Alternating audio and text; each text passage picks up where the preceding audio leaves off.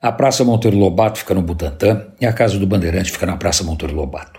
Ao lado dela, as ruas Stangetz e Randstaden conversam calmamente enquanto suas vizinhas, Hilário Magro Júnior e Moncorvo Filho, ostentam seus nomes pouco comuns nas placas das esquinas. No meio do bairro, temos a Rua Alvarenga, homenagem ao quinto morto no dia 23 de maio de 1932, quando a turma de Getúlio Vargas abriu fogo de metralhadora contra o povo que avançava em direção ao prédio onde estavam entrincheirados. Por questão de estética e sonoplastia, o Alvarenga ficou de fora.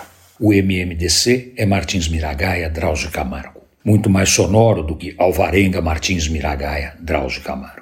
Na guerra, propaganda também é a alma do negócio.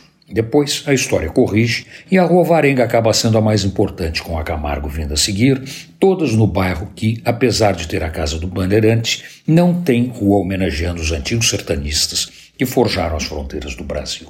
Eles estão na Vila Madalena e em Pinheiros, do outro lado do rio, onde Fernão Dias tinha sua fazenda. O Butantã abriga a cidade universitária, que homenageia os primeiros professores da Universidade de São Paulo, dando seus nomes às ruas e avenidas que cortam a antiga fazenda, comprada no início do século XX para abrigar o instituto e seu laboratório para fazer vacinas. No mais, o trânsito complicado entrava a chegada e a saída do bairro.